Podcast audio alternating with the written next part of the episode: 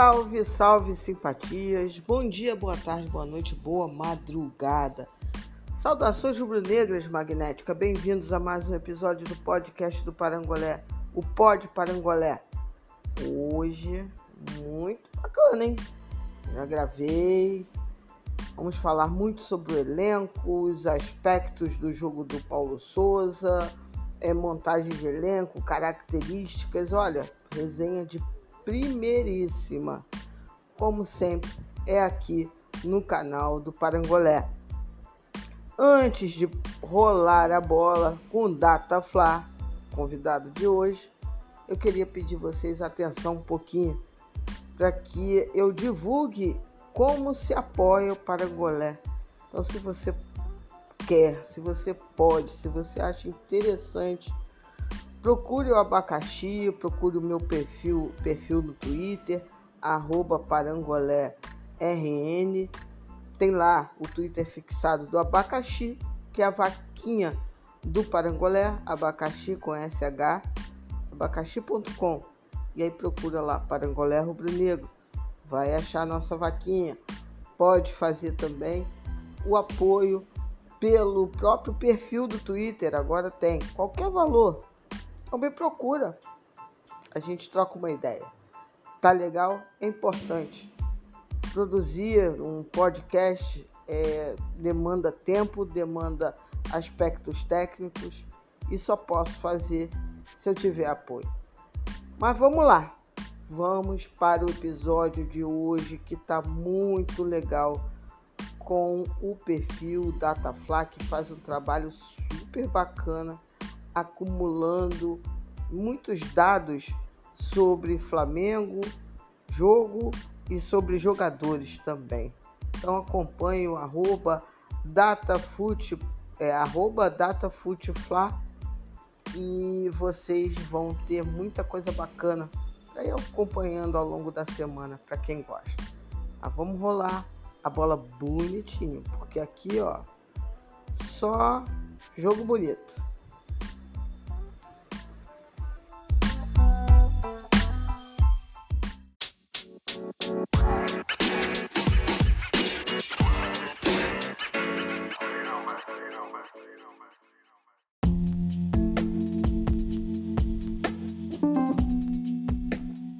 Salve, salve, simpatia!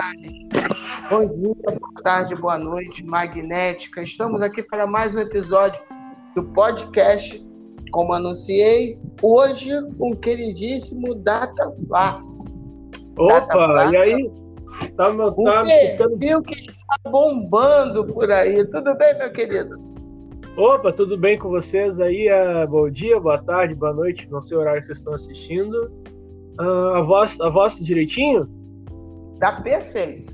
Ah, tá. Então, Vai então... Assim até o final, se Deus quiser. Sim. uh, é um prazer estar aqui, né? Eu já vi. Eu conheço a o stream de vocês, que vocês fazem há um tempinho. Então é uma grande honra estar aqui com vocês. Que beleza, bacana, bacana. Querido, olha, parabéns pelo trabalho do seu perfil. Adoro as análises que você amarra é, a partir dos dados que você colhe dos jogadores, das partidas. Muito interessante. Isso é uma coisa que eu faço, que eu tento fazer bastante aqui no, no podcast, né? que é um espaço que o futebol do Flamengo e o futebol de uma maneira geral ele é analisado um pouco mais, vamos dizer assim, com um pouco mais de profundidade. Sim, eu acho sim. interessante fazer isso daí. Bom, nós estamos gravando esse podcast pós vitória do Flamengo sobre o Botafogo, né? Uma vitória importante, 3 a 1 É bom começar um trabalho né, que tem suas, é, seus desafios, né? E, e ter vitórias assim porque uma, foi uma vitória maiúscula. Mas hoje a gente não vai falar muito sobre o jogo em si de ontem, que é apenas uma coincidência. Mas vamos falar desse Flamengo a partir do que você vem colhendo, a partir do que você vem analisando, quais as características boas, não tão boas assim, que a gente pode extrair desse Flamengo de Paulo Souza que ainda está em iníciozinho de trabalho. Então, como é que você está vendo? A linhas gerais. E aí a gente vai aprofundando. Sim. Então, uh, ainda é muito começo de trabalho, né? E as, a maioria dos adversários não são, como pode dizer, grandes ameaças, assim. Então, acho a gente teve três jogos contra adversários um pouco mais. Como posso dizer? Um pouco mais consideráveis, né? Foi, uhum. foi contra o Fluminense, o Botafogo e a final da Supercopa. Que, Sim. inclusive, eu tô aqui vendo, tô com meu, minha planilha aqui, que tem diversos dados e número de jogadores. E uma coisa me salta muita atenção. Uh, acho que até eu, eu fiz um post sobre isso no meu perfil uh, que o jeito que o Flamengo jogou na Supercopa tem uma, uma característica muito diferente dos outros jogos do estadual. Então eu vou trazer alguns números aqui. Uh, por exemplo, no campeonato estadual, a média do Flamengo com de passos trocados, por exemplo, uh, em mais de 450 passes trocados por jogo. É, até aumentou essa média com, com o jogo do Botafogo, né? Tava um pouquinho abaixo com o jogo do Botafogo. Sim. A média deu uma subidinha. Enquanto o jogo contra o Atlético Mineiro, a gente trocou 221 passes. É, é, é uma redução de mais da metade. Então isso me chamou muita atenção. Porque eu não, eu não faço. A gente não sabe, né? Tipo, o Atlético Mineiro foi o primeiro jogo taco a taco, assim, que a gente teve. Então, eu ainda não tenho muita certeza se se vai ser um estilo um pouco mais dominador, assim, tem média de 400, 500 passes, ou se vai ser uma forma mais direta, assim, de jogo, com, tipo, menos passes trocados. E outra coisa também, que mesmo o Flamengo trocando 221 passes só, deixa eu ver aqui direitinho, a posse de bola, uma coisa interessante. Deixa eu ver aqui. Aqui, ó. Posse de bola. Teve. Foi muito parelho. Teve 400. É, 400 48,1% de posse de bola. Então, mesmo o time trocando poucos passes, uh, o time ficou muito com a bola. Mas sempre quando trocava passe, estava indo para cima do gol. Tava, tipo, era um time muito direto. Acho que até tu falou isso, não foi? Uhum. Então, tava, tava um time mais direto. Então, mesmo acho que tava, se eu não me engano, trocou acho, mais de 100 passos a menos que o Atlético, mas mesmo assim ficou com quase a metade da posse de bola em campo. E daí uma outra coisa que eu vou trazer aqui são os passes para finalização. Que são quantos passes o time precisa para ter uma finalização. A média do time, por exemplo, aqui, ó, Uh, contra o Boa Vista, o time precisou de 21 passes para ter uma finalização. Ou contra o Nova Iguaçu, que foi um dos melhores jogos na questão de dominação do time. Uh, o time precisou de 40 passes.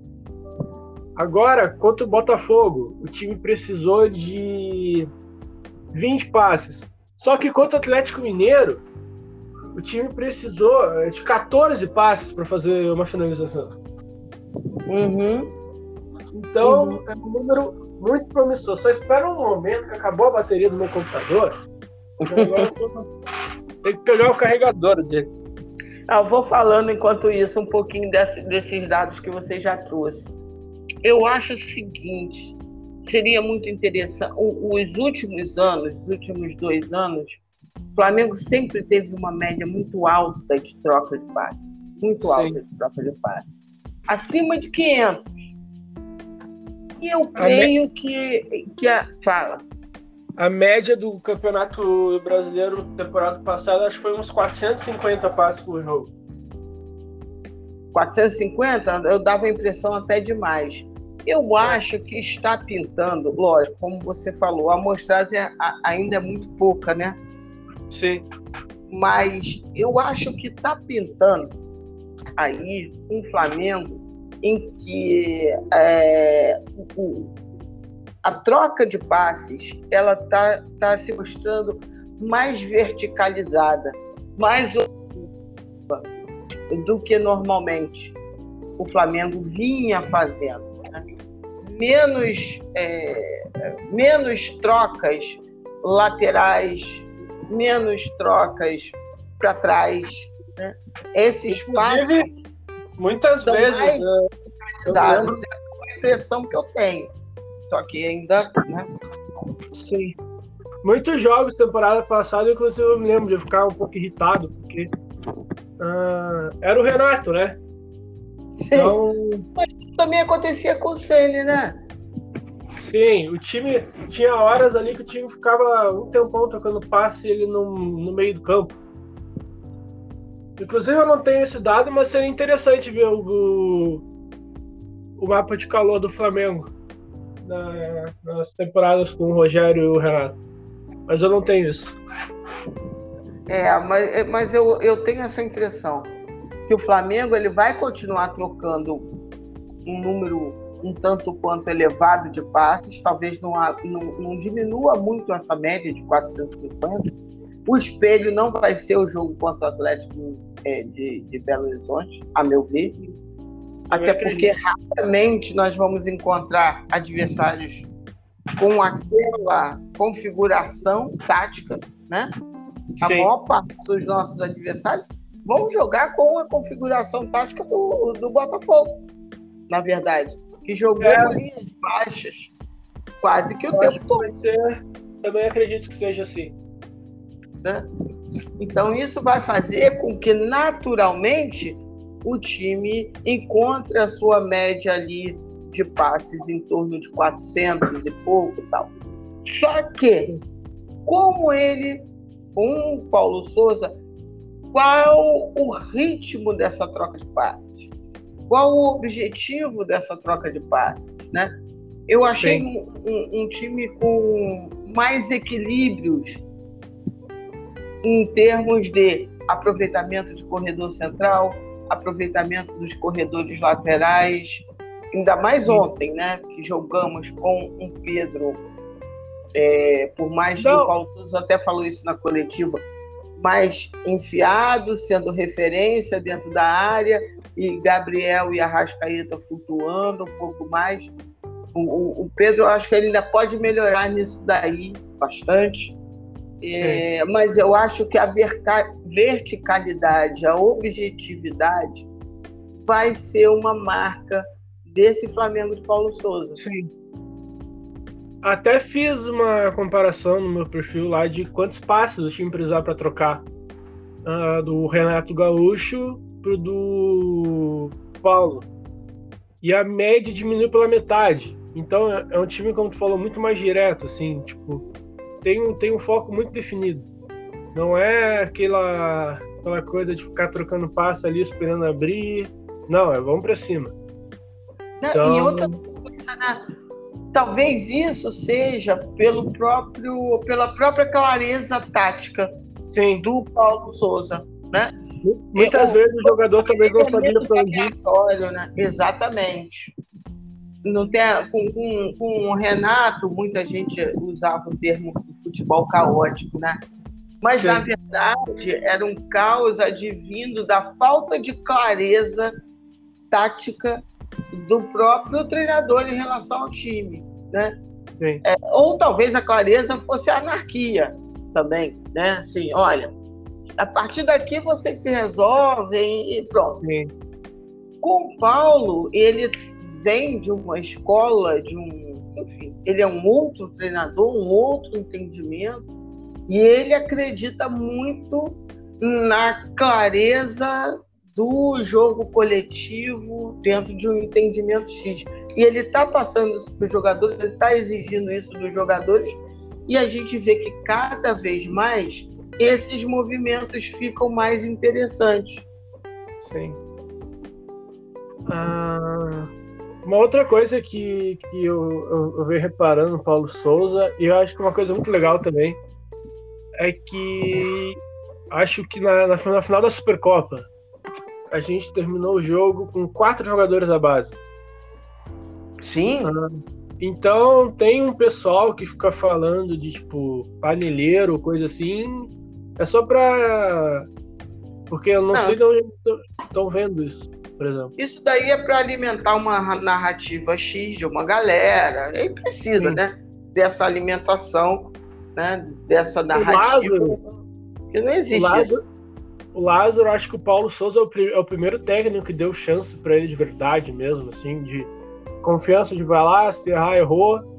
Enquanto, tipo, com o Sene, o Sene falava na coletiva que o Lázaro não tinha intensidade ou coisa do tipo. Não, e pior do que falar, né? Ele Sim. falava, mas tipo assim, no sentido de que, olha, eu não uso ele porque ele é assim e é por isso que eu não irei utilizar. Ele não tinha nessa fala, porque uma coisa é ele falar, ah, o Lázaro não tem intensidade, ok, é o diagnóstico dele. E eu estou Sim. trabalhando para mudar isso. Ele nunca fazia essa pergunta. ele Sim. simplesmente dizia, ó, o cara tem problema e tipo. E ele fez isso também com o Hugo. Enfim.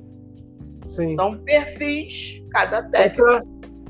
Uma outra coisa de um técnico antigo que veio e esnobou o jogador da base é o João Gomes. Que com o Sene, com o Sene jogava bem, jogava bastante, com o Renato nem entrou direito para jogar. Exatamente. Exatamente. E, e, o João, mas o João, com o, o Sene, ele, além de usar o, o, João, ele utilizou muito o PP, né? Na época Sim. dele. Quase um décimo segundo jogador. Ele tinha uma outra configuração de meio, porque ele utilizou muito Diego Ribas, né?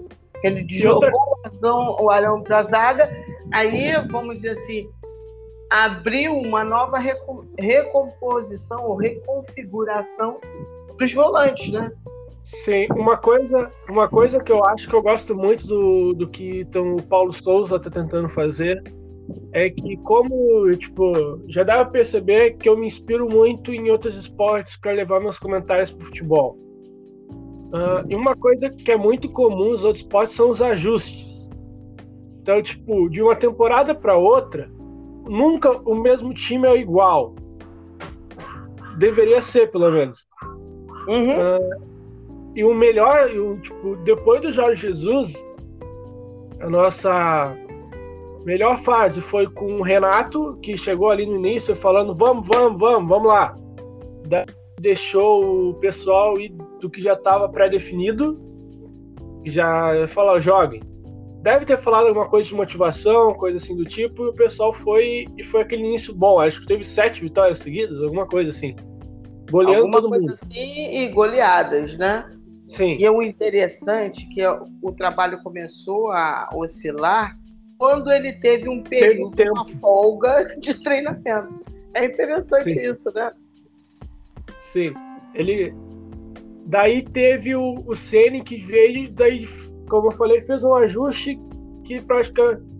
O Ceni eu não renovaria, mas ele fez um ajuste que nos deu o título. Isso, isso, isso eu acredito. Que ele, ele, deu um ajuste ali do, do meio-campo, do Arão para a zaga, que se ele não tivesse feito aquilo, a gente não teria ganho brasileiro. Isso para mim é inegável. Tipo, eu acredito nisso se ele não tivesse feito aquela mudança de colocar o Arão na zaga, o meio-campo com o Diego e o Gerson, acho que a gente não teria ganho. Uh, daí, renovação dele eu não renovaria, começaria um outro trabalho. Mas isso, isso eu tenho que admitir. Uh... E aí veio o Renato, justamente no, no, no, contraponto disso daí. Né? O ajuste do Renato foi justamente tentar recuperar uma configuração meio que de memória. Sim. E, só e que é o que eu motivação. Disse, é o que eu disse hoje para um, um perfil que eu acredito, né? para um, uma pessoa que me segue. É, o trabalho do, do Renato teve o um impacto imediato dessas questões. Só que quando você não tem substância, quando você constrói algo em um terreno que não é firme, a tendência é aquilo desmoronar. Então, Sim, com o Renato, a coisa foi. É, o time quando... foi se despedaçando, né? Exatamente. O time foi caindo, foi se percebendo quais eram as, as fraquezas do time. E aí, obviamente, quando você não tem um sistema na sua cabeça e você não tem metodologia, que eu acho que talvez seja a pior coisa. Porque uma coisa é você ter um sistema na cabeça, mas você não ter as ferramentas para passar isso para os jogadores, para fazer com que eles entendam a sua proposta, o seu propósito de jogo. É, é, o que, que, acontece? Quando o time foi perdendo jogadores por desfalques seguidos tal. Lesão, mas daí é outros problemas. Pois é, quando, como ele só tinha um jeito sistema, de jogar, a coisa não andou. Porque, inclusive, a metodologia não privilegiava outros jogadores. Né? Ele jogava uhum. ali com 13, 14 jogadores, mais ou menos, e a coisa não andou. E aí vem o Paulo Souza, que é o contraponto disso tudo que a gente está falando. Sim. Ele é melhor que o Ceni, ele é mais experiente que o Ceni. Ele tem uma comissão técnica robusta, científica, experiente. Em relação ao Renato, não dá nem para Inclusive, a, a, a, comissão técnica do Paulo tem um cara que trabalha com dados, coisas assim. Que ele tem. Sim. Ele é um dos. Não, eu não me lembro muito bem se ele é um dos donos ou um dos chefes de uma das maiores empresas que tem de dados no futebol. Cara, Mas, ele, esse daí não veio. Esse daí, infelizmente, não veio. Ah, é verdade, né? Ele teve algum problema, alguma coisa assim, ele não veio. O Paulo Souza tem sim analista de desempenho, eu esqueci sim. agora o nome, tal, mas esse a que você está se referindo, é, que seria, eu acho que o cara do iScout, alguma coisa? Sim, esse daí. Esse não uma veio. Pena. Uma pena, uma, uma lástima mesmo. E, e, o Flamengo não contratou nem, ninguém. E de novo, né? Não contratou, não contratou ninguém para repor. A mesma coisa do psicólogo que saiu com o Jorge Jesus. É, não, essa questão do psicólogo é quase uma marca registrada de um erro fenomenal do Flamengo. Né? A nossa sorte é que o Paulo Souza também é um cara que tem um entendimento disso. Então, apesar Sim. dele não ser psicólogo e nem ter psicólogo na sua comissão técnica, ele é, sabe dos fatores psicológicos que envolvem o jogo o Jorge então, Jesus falava, né? Tem, tem, tem jogadores que, a, que tu tem que identificar se a bronca é de bronca ou é de abraço, coisa do tipo assim. Sim. Como é na vida, né? Sim. Na vida você não, não se comunica, em tese não deveria se comunicar com todos da mesma maneira. Não Sim. há nada, não há nada mais desigual do que tratar igualmente a todos. Cada um tem sua característica e sua. É, e a gente deve se respeitar dentro dessas características. Então, assim, Paulo Souza vem com essa bagagem toda, faz um choque, ele mete o pé na porta, né? Sim. Chegou e eu acho que ele E eu acho que só podia, tinha que ser assim.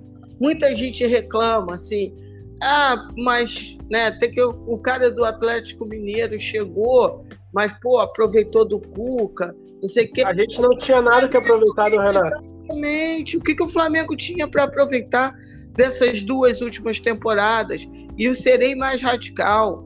Ah, mas então, alguns podem falar assim. Mas então poderíamos ter recuperado a identidade do que era 19. 19 é um elenco. Hoje mesmo tendo boa parte dos jogadores ainda no elenco, é uma outra história. Já se perdeu. Eu falei, né? Coisa, coisa, dos, coisa dos ajustes, por exemplo, como eu gosto de, de falar negócio de esporte, uh, tem o New England Play, Patriots da NFL. O time deles de 2017, que foi campeão, não é o mesmo de, do de 2001. É, tem que mudar as coisas. Então, o time do Flamengo dessa temporada não precisa ser igual ao do 19 não pode ser igual. Nem é, pode, né? Eu acho. É, e talvez nem, nem poder possa e nem seja a melhor solução. Não, pois é. Não é a solução porque nem pode. Né? Inclusive, a própria montagem do elenco do Flamengo para o ano de 2020 é quase que uma, um canto de cisne. Sim. Né? Que já de, deveria ter sido até um pouco mais radical, mas eu acho que 2023 veremos um elenco muito diferente. Sim, eu, eu, eu acho que tem um monte, mas... tem um monte de contrato encerrando nesse fim de ano. Ah, daí vai, vai ser curioso, né? Porque a gente vai ter que ver ah, essa diretoria montando um elenco de novo. Daí, só, só que aí o que, que tá? Uh, o jeito que a diretoria montou o elenco do 19, eles não fazem mais. Sim. Tem como. Daí, daí, daí, vai ser curioso ver como, ele, como eles vão fazer agora. Se eles vão repetir o que fizeram, se vai seguir desse mesmo jeito que tá agora, vai ser interessante ver. Olha, eu acho até que o fato de ter um Paulo Souza que é um técnico que já mostrou que não tem medo de trabalhar com a base, que é um Sim. treinador que melhora jogador, que é um treinador que, né, assim, eu acho nesse sentido, o Paulo Souza foi uma ótima escolha. Porque, Sim. ao contrário de Jorge Jesus, por exemplo, que trabalha mais é, a partir de contratações, né, de jogadores já Sim assim, pré-moldados, né? O Paulo até falava no início coisas, né? que não tem tanta certeza assim se o Jesus seria melhor que o Paulo Souza nesse momento.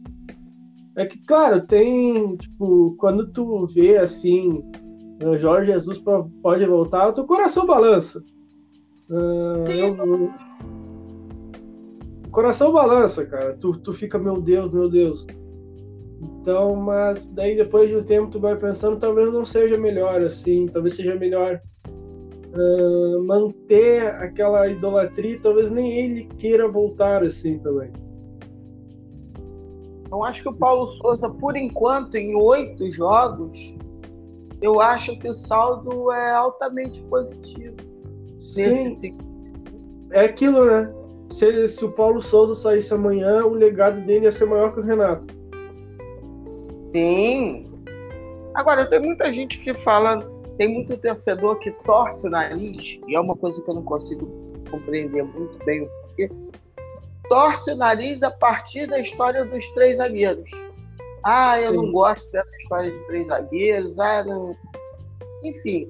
E, e eu acho que é uma plataforma que, ao contrário, eu acho que ela é bem adequada para este elenco. Porque eu acho que pode dar, bem treinado, pode dar um equilíbrio defensivo que o Flamengo não estava tendo. O que, que você acha Sim. da história dos três zagueiros? E, obviamente, eu não preciso nem falar que três zagueiros não representam um time que não jogue ofensivamente. Exato. Uh, cara, uh, a, que, a, questão do, dos três zagueiros eu não estava vivo na época, mas acho que foi em 94, não foi que o Brasil foi campeão jogando com três zagueiros. A seleção primeira, né? Sim. Eu não, eu não, eu não tenho essa. Eu me, eu me lembro de escutar a gente falando sobre isso. Mas, cara, é uma, é uma função tática muito boa, assim.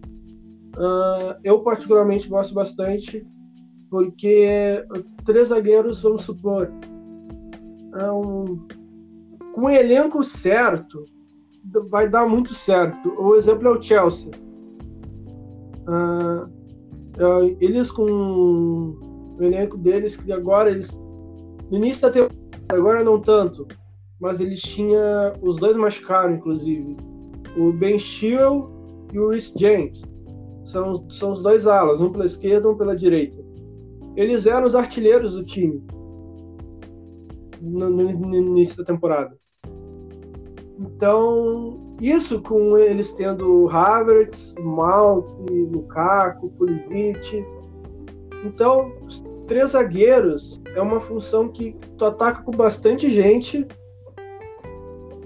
e é tecnicamente fácil de recompor. Só que daí que vai o que uma das minhas maiores críticas a esse elenco. A idade, a média de idade é muito alta. Então, por exemplo, na ala direita tem o Mateuzinho, que é jovem, então ele consegue fazer esse movimento de ir lá para frente, fechar. Inclusive, ele foi muito bem no jogo de ontem, tá? Sim. Ah, no, no, jogo de ontem ele se destacou muito bem. Ah, fazendo, fazendo esse movimento de chegar, pisar na área, fechar. Inclusive, acho que eu vou até depois terminar essa live, essa live, nosso podcast, eu vou fazer um daqueles posts que eu fiz que eu uso no. que eu pego os gráficos de ação do Mateuzinho. Ah, daí vai entrar no, no, no, quesito que é um dos, meu, um dos que eu mais gosto de fazer, que é a questão de contratação. Cara, mesmo o Lázaro quebrando um galho, uh, eu até. Uh, a partida do Lázaro foi boa, mas tem um pessoal ali no Twitter que eu sigo, que eu vejo as análises deles, eles ressaltaram uma coisa: o Lázaro pode ser bom, mas tem que lembrar que talvez uma partida que precise da parte defensiva do ala, o Lázaro não entregue tanto. Então. Sim. Sendo que ontem, ontem especificamente, eu acho que o Lázaro talvez tenha feito a melhor partida dele em termos de equilíbrio de performance na, na, no ataque e também na fase defensiva. Sim. Mas reconheço que ele, para ser um ala, e ele não, não acredito que ele consiga fazer isso também. É... O Flamengo, o, o, só que eu acho que é interessante é que o Paulo Souza vem melhorando, vem testando. Para mim é muito claro que o, com, com um pouquinho mais de tempo o Mateuzinho vai ser o titular absoluto. Não, sim, eu também acredito ele, que o Mateuzinho ele preparou o Rodinei. Como é que eu posso dizer? As pessoas às vezes não entendem. É muito mais fácil você gastar um pouco mais de minutos no início da temporada, preparando aqueles que, inclusive, nem serão titulares, do que aqueles que você sabe que podem render. Então, às vezes, as pessoas não entendem muito ah, por que tantos minutos para Rodinei? Porque o Rodinei ele precisa ser preparado, porque ele estará no elenco. É, ele tem o Mateuzinho, tem Isla, tem, tem Rodinei. Então, assim, ele precisa preparar todos. Para ele estar tá em ritmo, né? É, para o entendimento de jogo. Então, acho que não tem nada demais ele gastar X minutos, um pouco a mais do que é, com o Rodinei, por exemplo, do que com o Matheus. Porque o Matheus a gente sabe. Que ele vai ser titular. Exatamente. E, e, a gente sabe que ele pode render muito mais do que o Rodinei. Isso daí, para mim, não. Isso daí é evidente. Não tenho que. E na ala esquerda, a incógnita fica em relação ao Ramon, que em tese. Eu tô, na eu, tese, seria o mais preparado, né? Sim, mas inclusive so, so, sobre a ala esquerda vai se confirmando uma das coisas que eu tinha na minha cabeça. Que eu não sei se o Paulo Souza vê o Bruno Henrique como ala. E... Eu acho que ele não vê. Ele não vê Bruno Henrique como ala. Não vê. Isso pode ser um pouco preocupante na questão do Gabigol e Pedro na frente. Sim. Daí, daí a gente vai, vai, vai ter que ver como é que o Paulo vai fazer isso. Porque daí mesmo, daí ainda tem mais a questão que eles querem o Rossi. O Diego Rossi, que é, ele é muito bom. Eu, eu, eu, eu faço, eu fiz as análises, ele é muito bom assim. Tem aproveitamento de finalização excelente. Só que ainda tu vai ter o Diego, Rossi, o Marinho, da, daí já vai ter muita gente para duas posições. Ainda tem o Lázaro, que pode jogar um pouquinho como segundo atacante. Enquanto isso, tem posições que claramente precisam de reforço. Como ala esquerda, um zagueiro, mas a gente precisa de mais um zagueiro. Então, eu não tô, eu não tô conseguindo entender muito bem o que eles estão querendo fazer nisso. Isso ainda não consegui identificar. Isso também é, para mim, a crítica maior é a composição de elenco que se faz nesse início de temporada que é isso, exatamente isso que você falou, da sua opinião. É, o Diego, mim, tá, tá o Diego Rossi é excelente. Só que eu, eu, eu, inclusive, na análise que eu fiz dele, eu falei: olha, ele se chegar aqui, ele briga para ser titular. Mas a gente precisa gastar 10 milhões de euros nele, com posições claramente precisando de mais de precisando de gente. Então. É Mas é... você vê também uma outra coisa, né? É, vamos supor, o, o, o, Lázaro, vamos colocar que ele está quebrando um galho de luz. Vamos, vamos imaginar assim. Aí, porque se deslocar ele dali, ele encontra espaço aonde? Também tem disso, né? É, o, é que nem o, eu vi no, tweet, no Twitter ontem. Uh, o Paquetá desabrochou de atacante. De, de centroavante, inclusive. Não foi, não foi nem de atacante. Foi.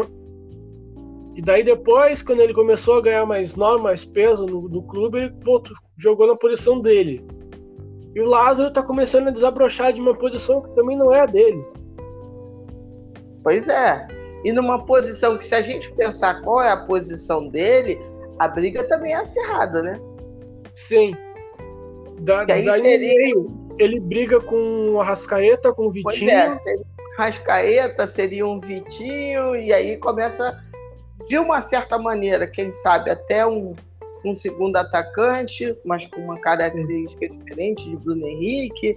Então, assim, também tem isso né? Sim. Você, você também aí você tira um certo protagonismo do Lázaro, que ele está conseguindo, aí vou contratar um ala esquerdo, e aí eu boto o Lázaro para brigar com a Rascaeta, com o Vitinho, com, se bobear, ele vai perder esse protagonismo que ele tá. Olha como o futebol é fascinante, né? O cara Sim. não está na posição dele, está ganhando protagonismo, está ganhando minutos, está ganhando destaque. Ele é Inclusive, é, um, do, um do, dos meus levantamentos, ele está empatado com o Hulk e o Johan, como jogador com mais participação em gols nessa temporada. Pois é. Tá com cinco participações. São, acho que, dois gols. Foi dois contra a Portuguesa e três assistências. E, e você veja que aquele gol que ele faz ela lá de trás com, com, a, com com Gabriel, Sim. é interessantíssimo o, o tempo dele com o Gabriel e, e, o entendimento que ele tem de fazer o lançamento na hora certa do ponto futuro. Como foi contra o, o Atlético de Belo Horizonte no passe que ele dá para Bruno Henrique, né? Sim. Gabriel faz o deslocamento, confunde o Godinho e na hora exata, na hora que tinha que mandar o passe, o Lázaro fez com um capricho sensacional. Então, assim, é, o futebol é muito interessante, porque aí se a gente contrata claramente um ala esquerdo, que é necessário, Sim. a gente joga o, o, Lázaro numa complicação, nesse aí, sentido. Mas aí que tá. Eu acho que mesmo o Lázaro jogando como ala esquerdo, ele ainda não é o titular. Eu acho que. Não, não é, não é. É, é, é, é o Everton Ribeiro. Não é. Claramente é o Everton Ribeiro. Claramente. Claro, não, né? Para mim, nesse momento. Para mim também é. E outras coisas também que são interessantes do futebol. O Everton Ribeiro, tão criticado nas duas últimas temporadas, e especialmente na última temporada, jogando de quê? Na direita. Sim. Né? E aí as pessoas reclamando da, da performance técnica dele. Do... Aí ele Não, vai para a esquerda. Passado foi muito mal. Pois é, vai para a esquerda, sobe de produção e as pessoas querem que ele volte pela direita. Porque Não, ele está disputável na esquerda. É, é muito interessante. Ao invés de curtir o bom momento dele, né? Esse momento bem razoável, está espetacular na área esquerda mas tem feito bons jogos. Sim. Um bom nível técnico na área esquerda. As pessoas querem que ele volte lá para a direita. Ele foi muito bem na final, na final da Supercopa ali no, no lado esquerdo. Então, é, o, o, futebol tem disso. Então, assim, a gente vai começando a ver que o Paulo ele está tentando trazer essa, vamos dizer assim, essa polivalência a partir das características que ele visualiza nos jogadores. E isso é muito interessante. Não está engessando ninguém. Você vai ver o Everton pela esquerda, você vai ver o Everton pela direita, porque ele também já jogou na direita com o Paulo Souza. Não me lembro Sim. agora qual. E eu acho que foi. Enfim, não, não vou me lembrar. Quanto Madureira ele jogou? Teve um outro também à noite, que é o da Madureira à tarde. Ele, ele o, o, Paulo Souza fez uma modificação. Eu acho que ele entrou com o Vitinho ou com o Lázaro para a esquerda e aí o Everton foi para a direita. Então tem Primeiro essa. Porque o gol dele ele estava do lado direito, saiu do lado direito. Pois é. Então assim, só que as pessoas insistem que ele está aproveitando o Everton só pelo lado de esquerda. E não é uma verdade. Não é uma verdade absoluta. Né? Ele também está aproveitando pela direita. Só que ele está tá tentando com que o Everton também funcione pela esquerda. E aí ele Sim. ganha uma, um leque de possibilidades de formação interessantíssimo. E outra coisa, né? Ele se viu meio que obrigado a colocar o Everton Ribeiro como ala esquerda, porque Felipe Luiz, se fosse três anos atrás, ele até daria para fazer, mas hoje não dá mais. Felipe Luiz.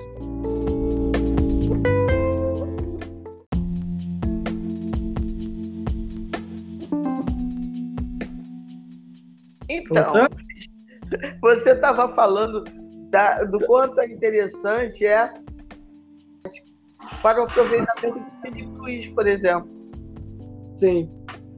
Uh, o Felipe Luiz uh, tem aquela geração 85, né?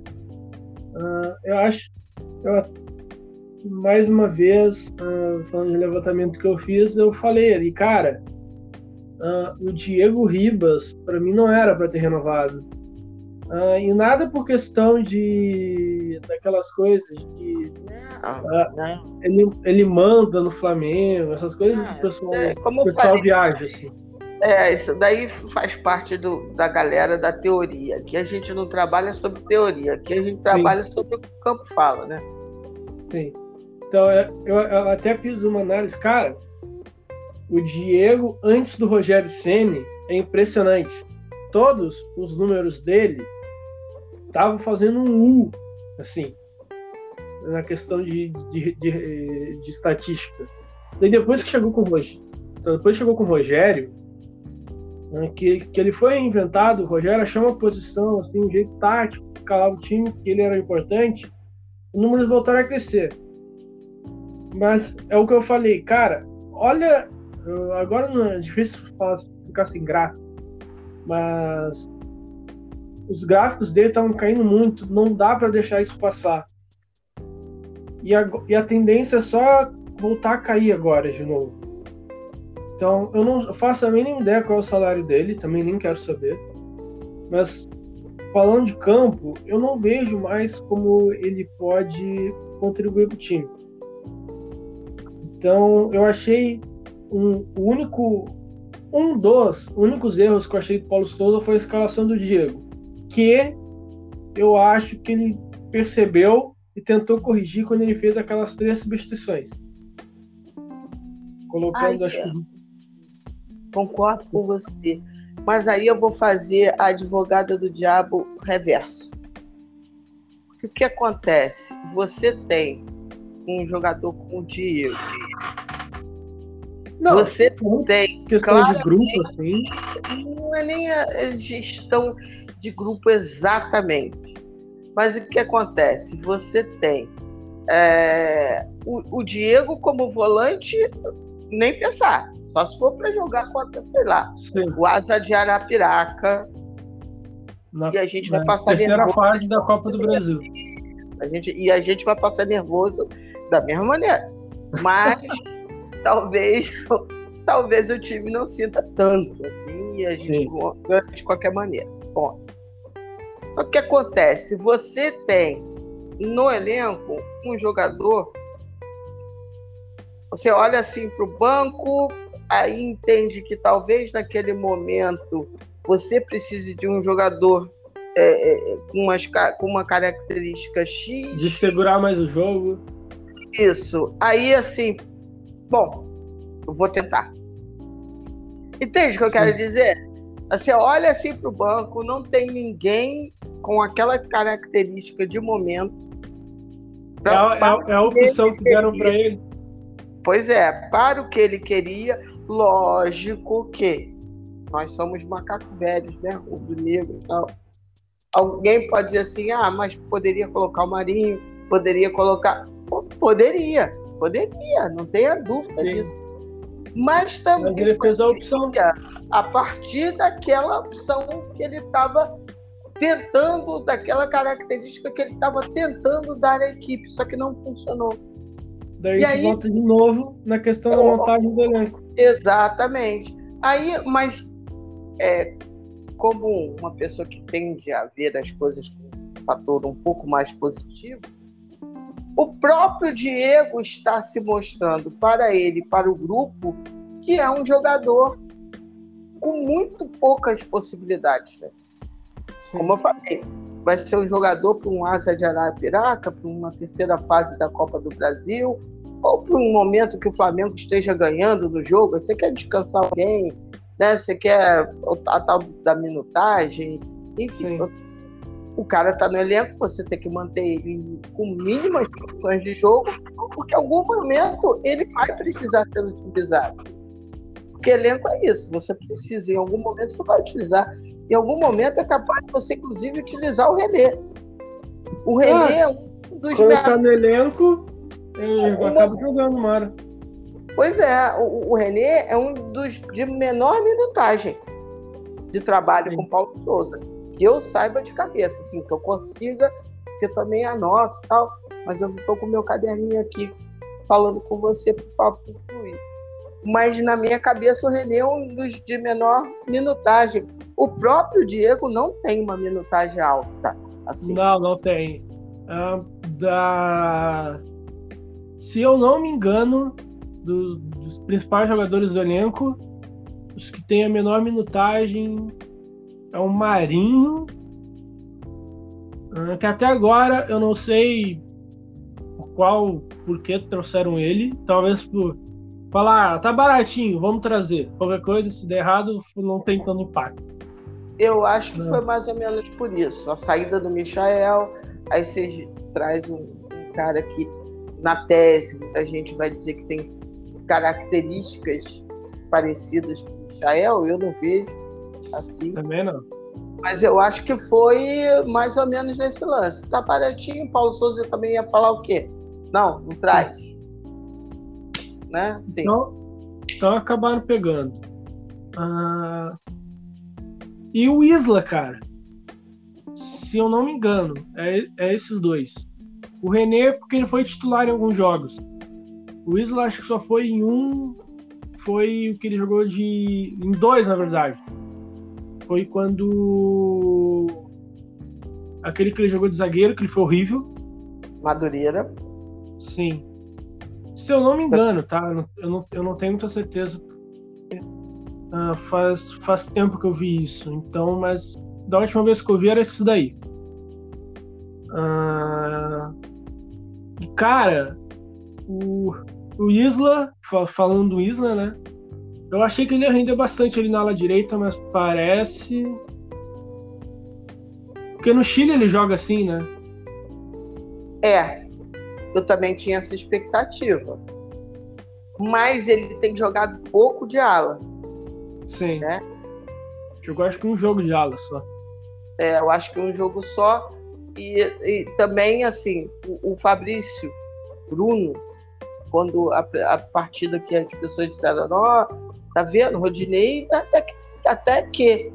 Só que a gente esqueceu também o, o, o adversário, é, com quem o Rodinei estava jogando. Eu acho que o Isla ele está mal condicionado fisicamente, porque ele foi para a seleção. Ele perdeu ele tempo. Teve Covid, não teve? Tem isso também, eu acho. Covid ficou meio estranha do Isla, ficou meio estranha, porque, tipo assim, testou positivo e depois negativo, então foi meio enrolado. Sei que ele perdeu um tempo lá na seleção do Sim. Chile, então um tempo de preparação. Eu acho que ele pode render mais. Não a nível de bancar Mateuzinho. Eu acho que o ano vai ser de Mateuzinho por aquele lado. É, e depois vão ficar Isla e Rodinei ali batalhando como segunda opção de ala. Mas eu acho que o Isla também ele, ele pode render mais. Ele não é nem um craque, mas também não, não vejo ele como ala como um pereba que ah, eu quero ver amanhã fora do Flamengo de qualquer maneira. Sim, eu Sim. aceitaria outro no lugar dele e não renovaria, não. O, o, o, contrato acaba no fim do ano, e aí é agradecer, valeu, né? Obrigado. Campeão brasileiro, valeu Isso por aí. tudo aí. Exatamente. Mas, como eu não acredito que venha ninguém para a ala direita, eu acho que é possível o Isla melhorar um pouco o nível de jogo dele, né? Sim, na, na ala direita eu tenho, tenho algum. É que assim, né? Uh, falou de trazer jogador, eu tenho uma, uma planilha, tem mão de jogador assim. Uh, e, e eu, eu tenho alguns nomes interessantes para a direita, mas acho difícil que venham mas não é não é das posições mais fáceis, como por exemplo o Angileri ali na ala esquerda que vai ser está terminando o contrato, por exemplo. Uh, então eu, eu acho que a gente vai acabar indo com o Isla mesmo como reserva nessa ala direita aí. Também acho. Vai, vai ficar ali alternando o Rodinei, dependendo das características do adversário. Sim, do adversário. Vai então, variando é, e eu, e eu acho que o Paulo Souza pensa.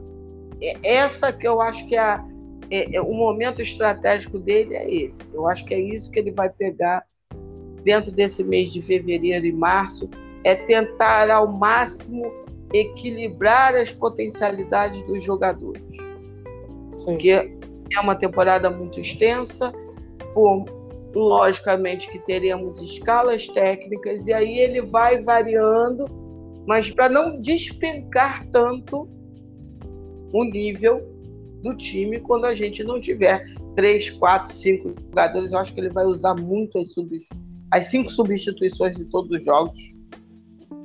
Também acho. Ou, ou pelo menos na grande maioria dos jogos. Né? Eu acho que ele vai bastante. Pelo menos os 11 jogos da fase de grupo do Carioca é para isso. É, pois é até falei, escalação com carioca eu nem encho a cabeça. Eu, eu, eu nem tenho, sabe aquela uh, escalação de brasileiro, assim, para considerar o time. Carioca, uh, tá legal, escalação, um, dá uma olhada, tá, vamos pro jogo. É isso. Uh, não tenho, não tenho grandes preocupações com a escalação do Carioca. Um, porque confio no Paulo Souza. E dois, por causa que Carioca é uma competição que a gente joga contra a maioria dos times amadores. Uh, com, com, jogadores de série D, assim. Então não é. não se dá para acreditar muito que. Por isso que eu, que eu fiquei em dúvida com os números do jogo contra o Atlético Mineiro. Porque eu, não, eu faço a mínima ideia como é que o Paulo Souza vai fazer. Porque esse jogo me deu alguma coisa, me deu uma chamou atenção.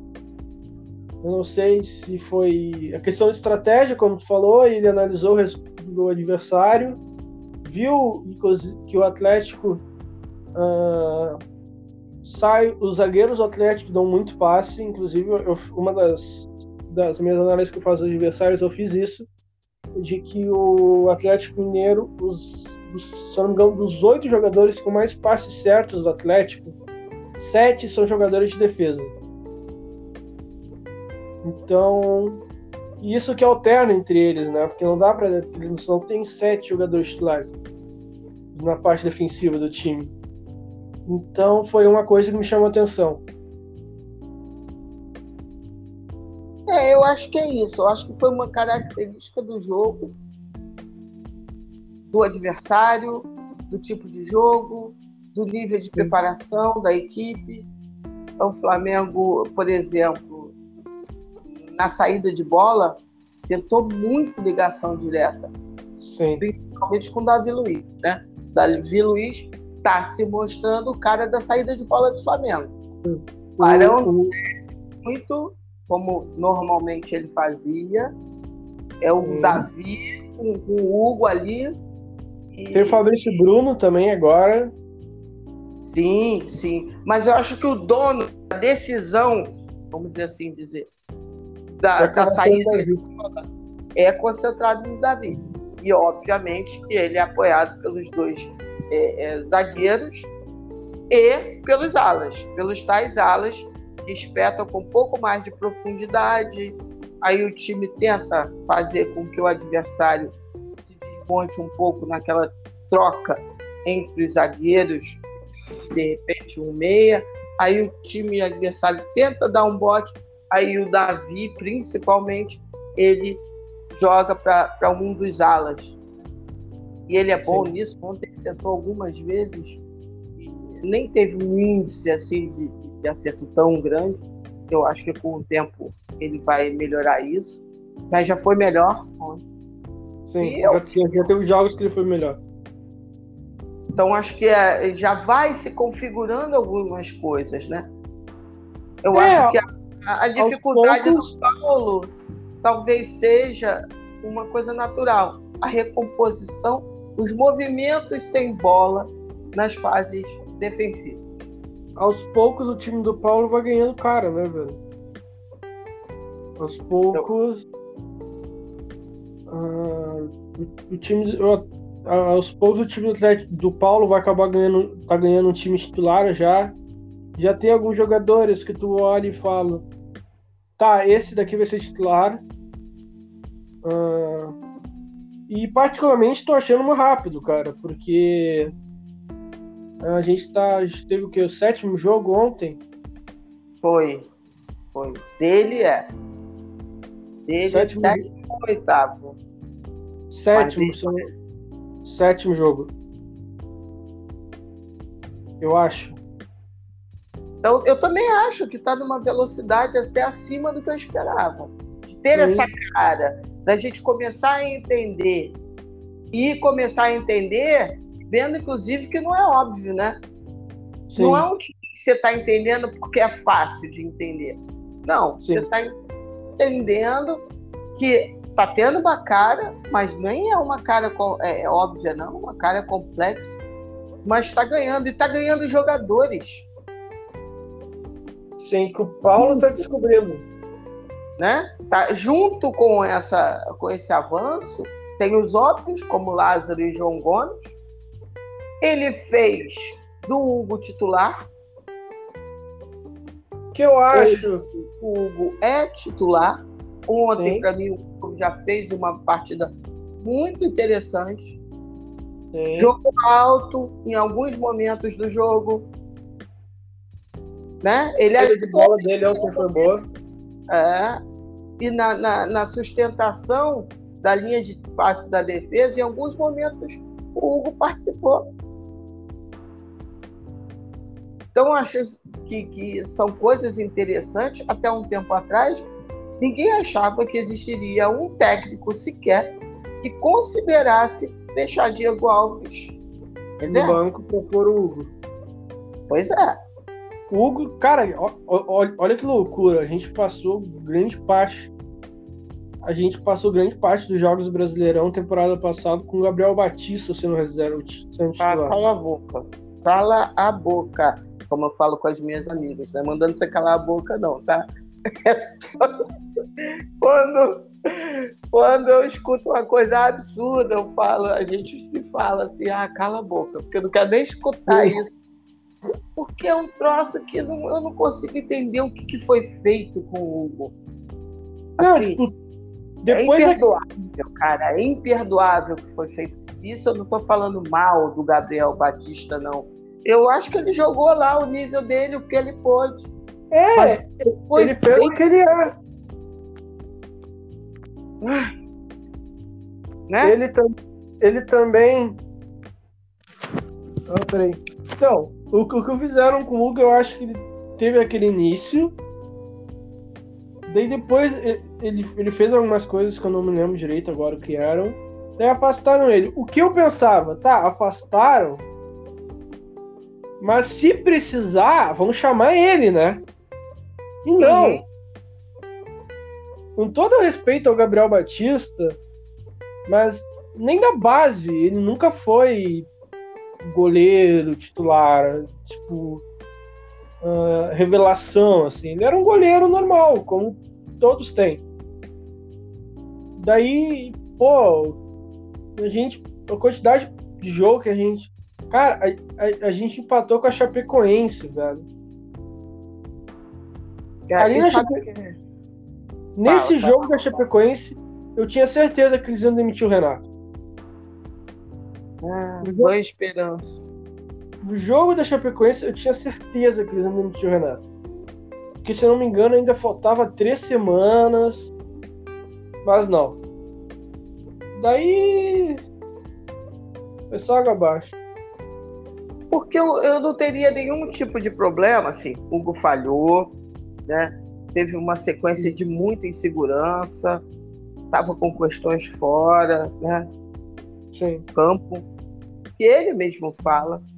Mas basicamente. Ele admitiu, né? Que. É, alijaram ele do processo por cerca de oito meses. Sim. Um ano quase, bem dizer.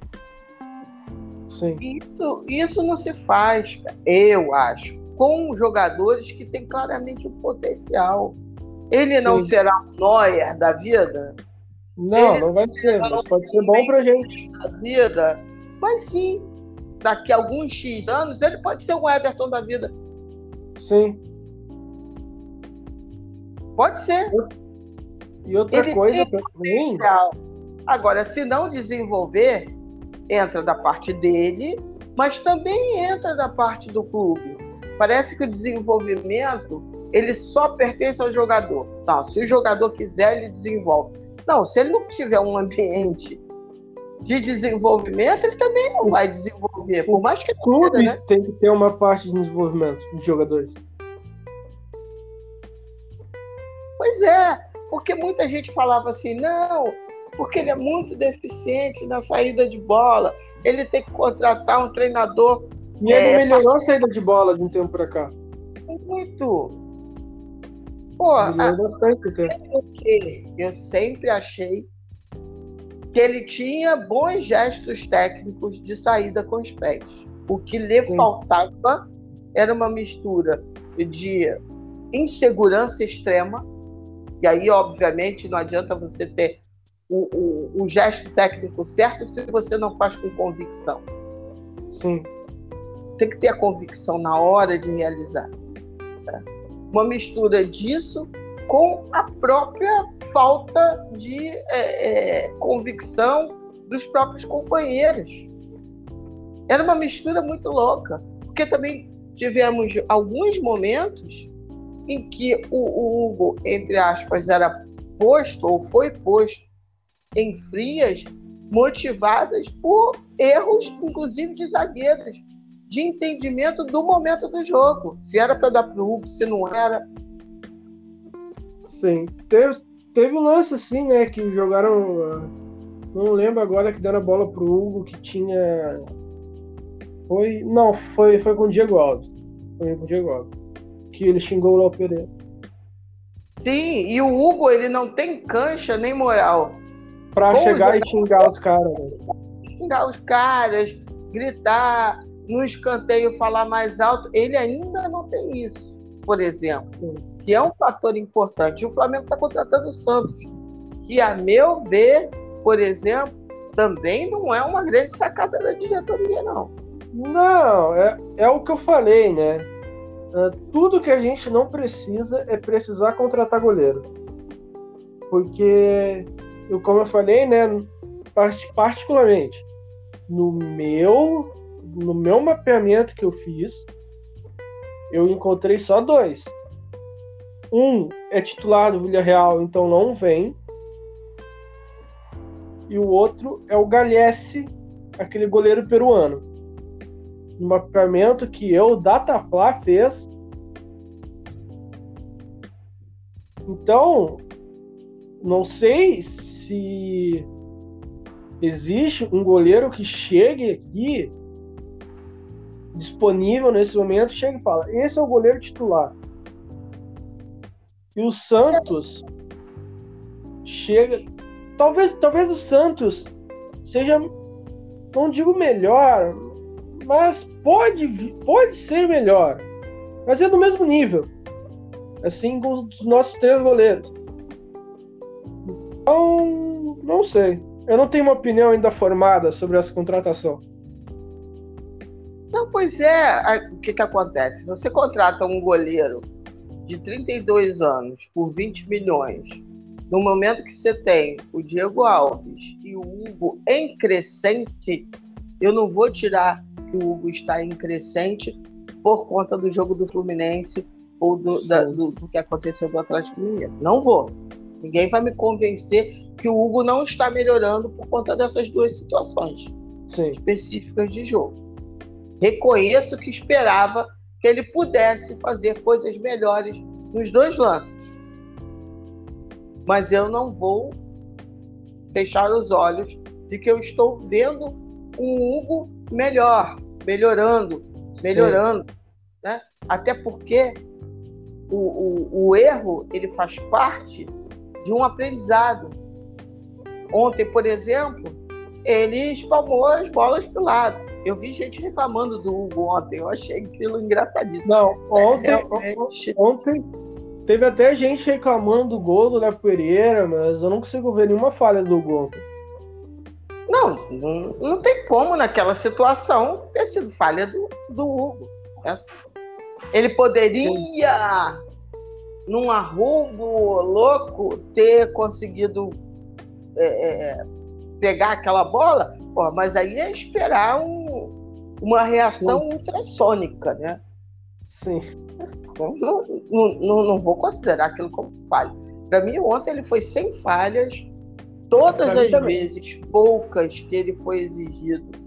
Para mim, ele foi bem, foi muito bem na, na, na reposição de bola, tranquilo jogo tranquilo dele, sem maiores problemas. E, e num jogo que, que às vezes o goleiro é pouco exigido, né? ele é pouco movimentado, às vezes é Sim. é até perigoso, é complicado, porque o cara fica lá fazendo um nada, de repente vem um ataque vadio, que foi aconteceu ontem com, com o jogo do Botafogo. Em dois ou três momentos, o Botafogo conseguiu, pelas, pelos erros de recomposição defensiva do Flamengo, Sim. O Botafogo conseguiu, em dois, três momentos ali, criar algumas coisas, principalmente chutes de fora. Eles têm o seu travante bom também, que é o Matheus Nascimento, então. É, que precisa de poucas chances para fazer gol, Sim. né? Sim. Melhores nesse, nesse quesito.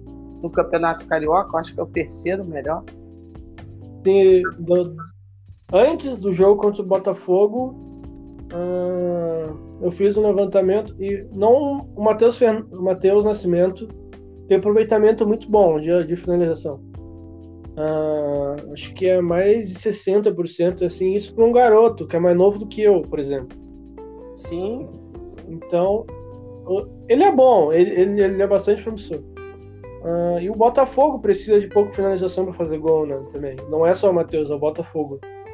É, o Botafogo, é. eu acho que, se eu não me engano, era precisava de três finalizações para fazer um gol. Uh, e, até, e, e, até por esse falta de volume ofensivo que o, o John Texton lá mandou o Anderson Moreira embora. Porque ele queria um time mais ofensivo, assim. Então agora daí teve a situação do Luiz Castro, não sei mais como é que tá, não sei se vem, não vem.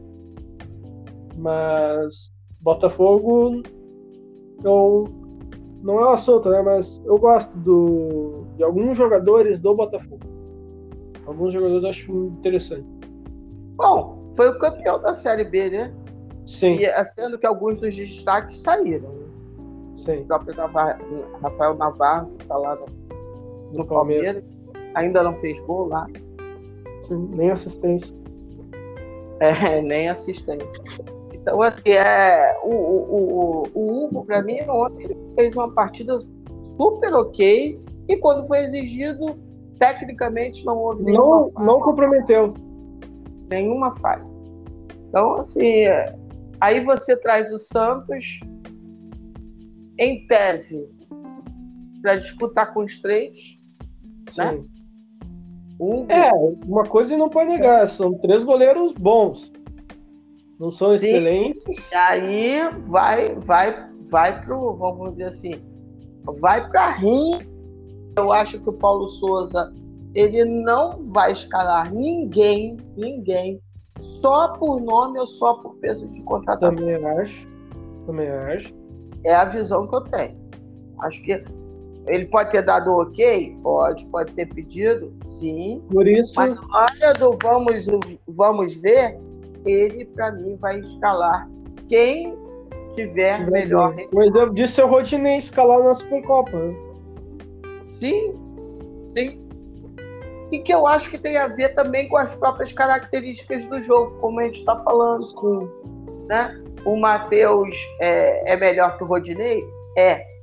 O, o Rodinei vinha no, de uma partida fisicamente até interessante. O, time do Atlético Mineiro é um time muito forte fisicamente. Sim. Né?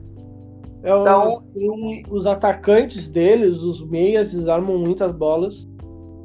Pois é. Então acho que tem alguma, tem alguma lógica para esta altura da preparação tem alguma lógica de ter preferido o Rodinei. Sim. Sabendo que, lá no final das contas, eu imagino que Mateuzinho vai ter mais minutos que Rodinei. E, e por aí vai. Né? Talvez até vejo, o Isla. Talvez até o Isla. É, vejo também como muito interessante esse Gabriel Barbosa, o Gabi São Paulo Souza que pouca gente fala, mas eu acho que ele, de fato, está tendo uma outra versão de Gabriel com o técnico Paulo a, até postei lá depois do jogo, né? As ações dele com a bola. Uh, poucos toques com a bola dentro da área. Então, daí aí que mostra como, como o Gabriel Barbosa é diferente.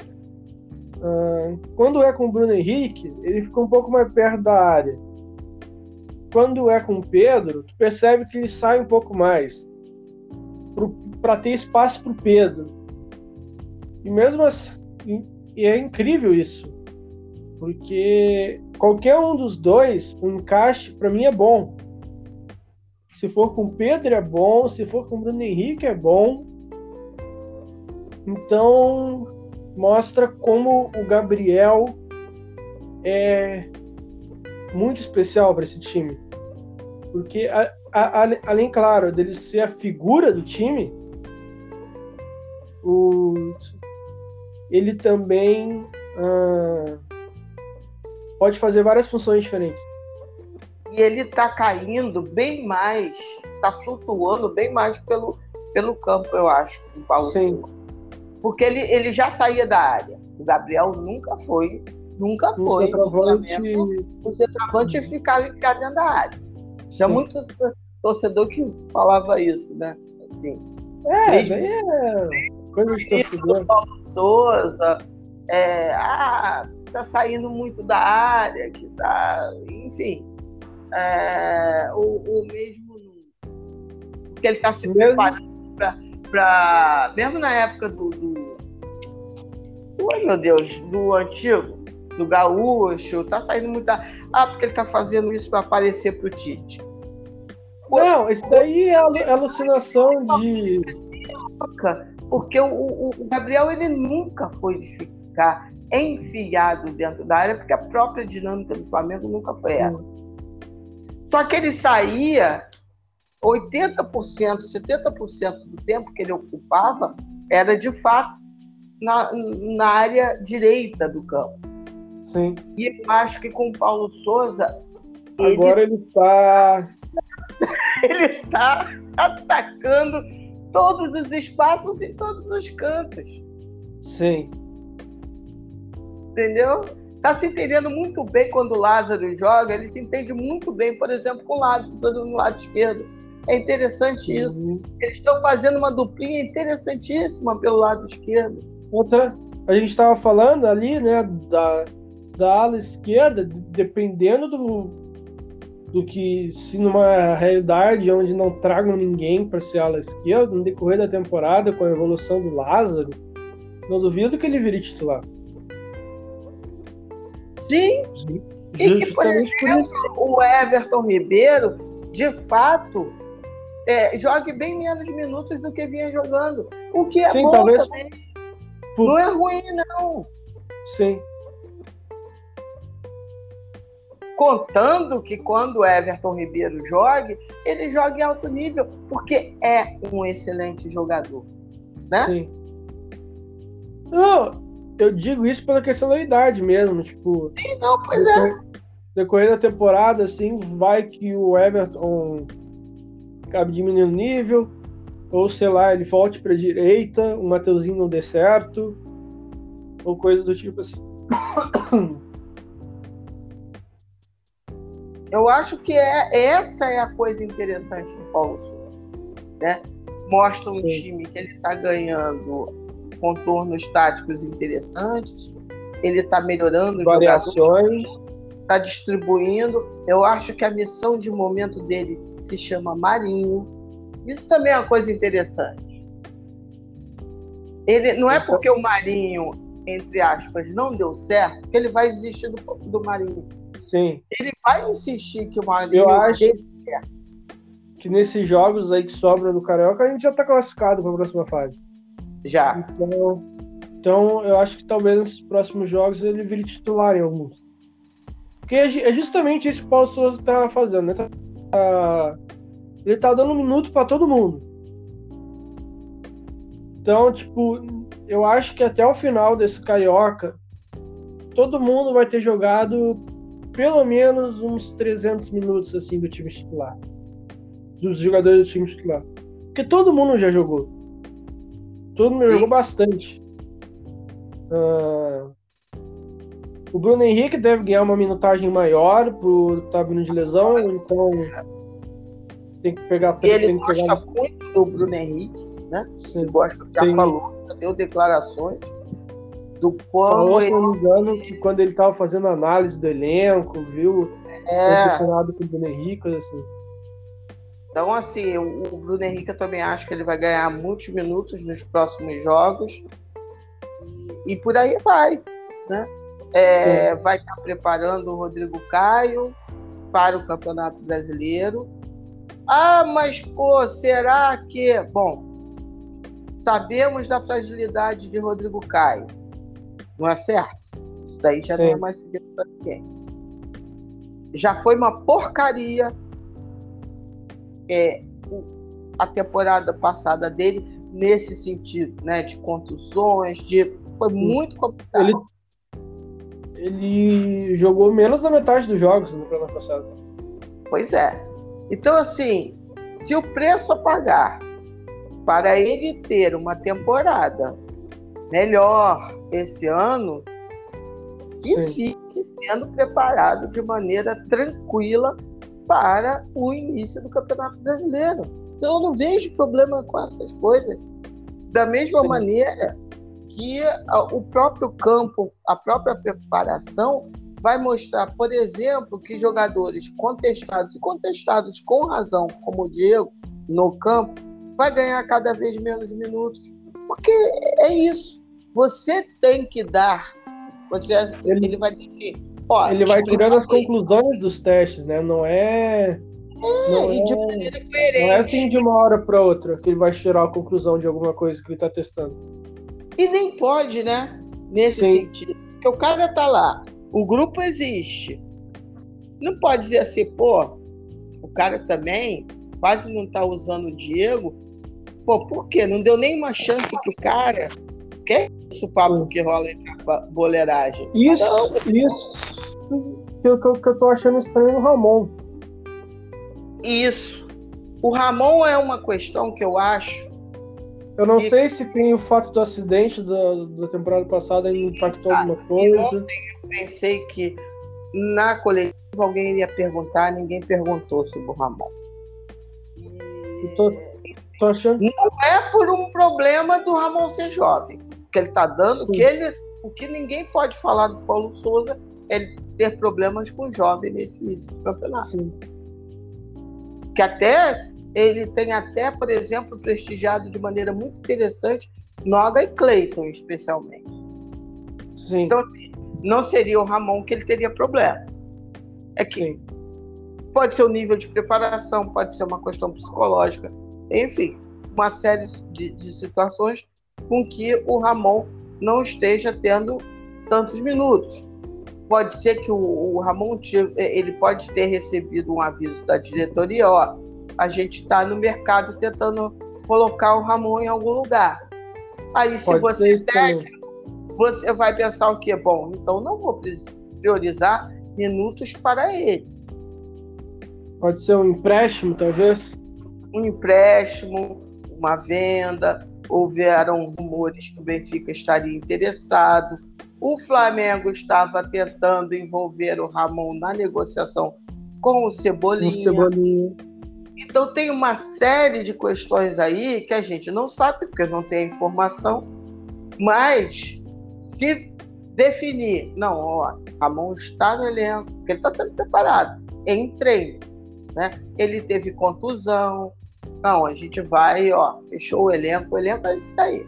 Ele também vai dar minutagem para o Ramon. Ele também vai dar minutagem mas o Ramon é um caso muito específico que, infelizmente, a gente não tem as informações necessárias para entender de fato o que está acontecendo. Né?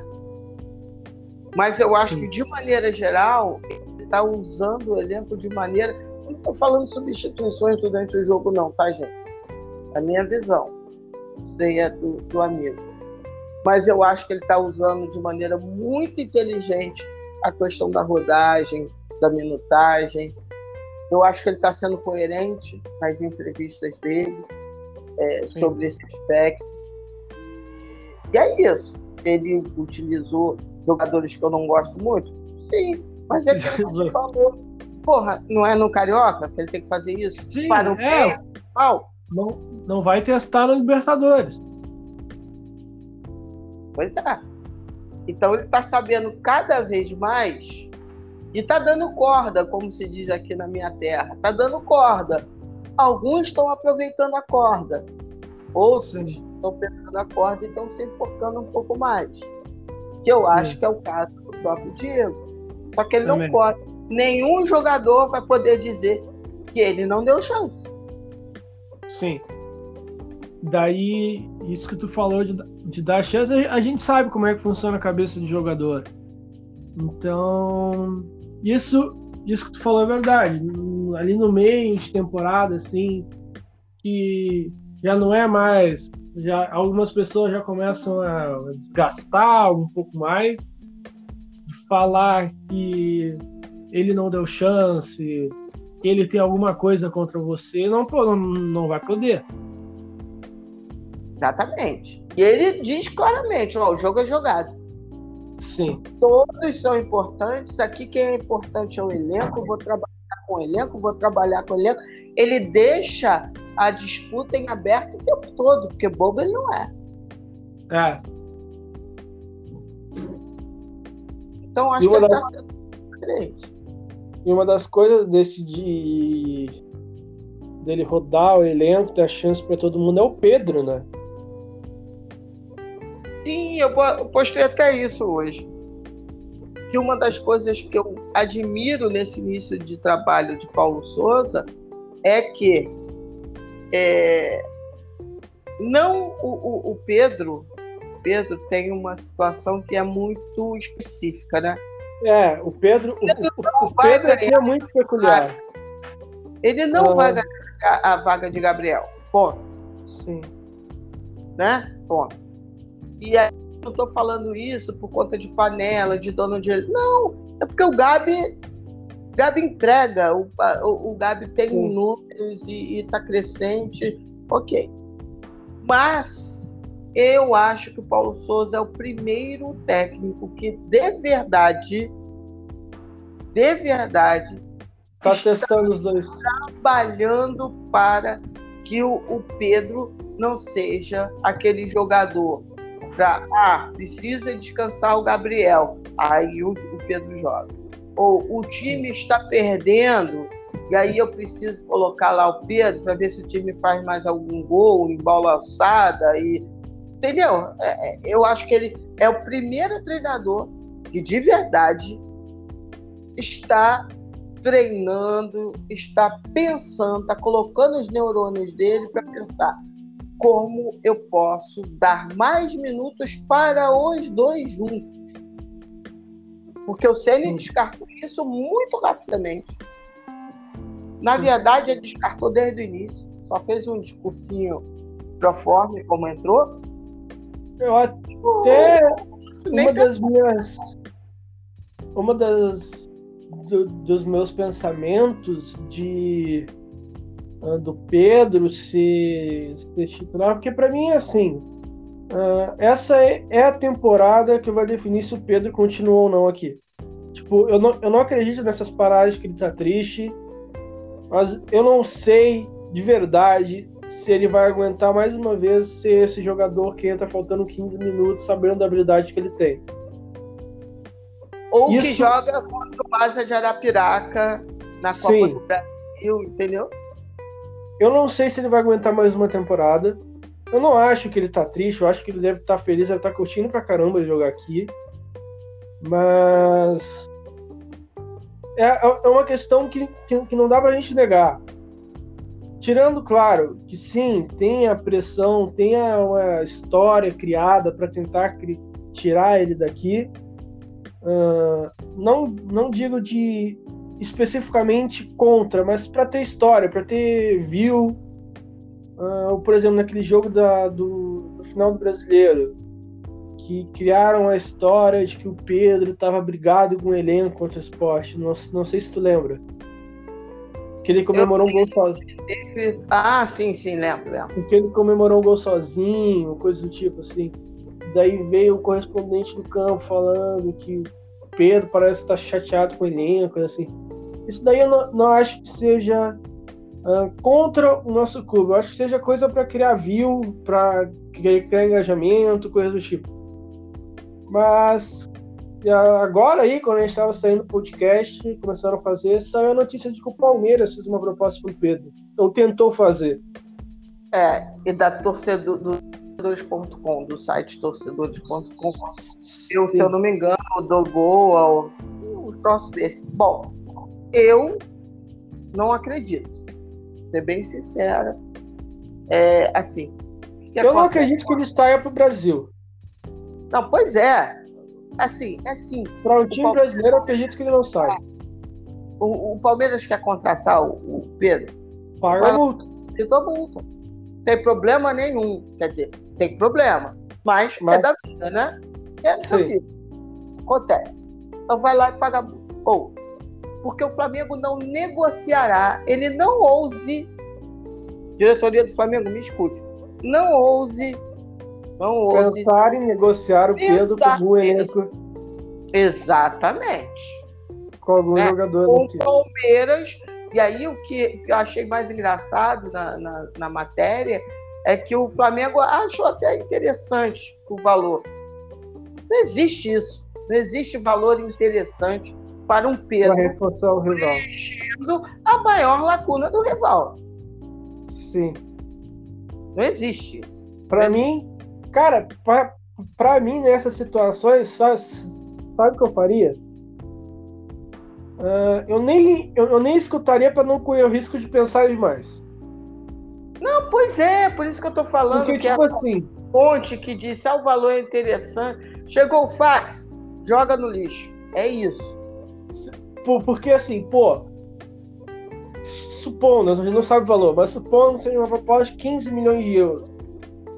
Tu, tu na hora fala não. Mas depois de um tempo, tu deitado na cama, começa a pensar, pô, um reserva.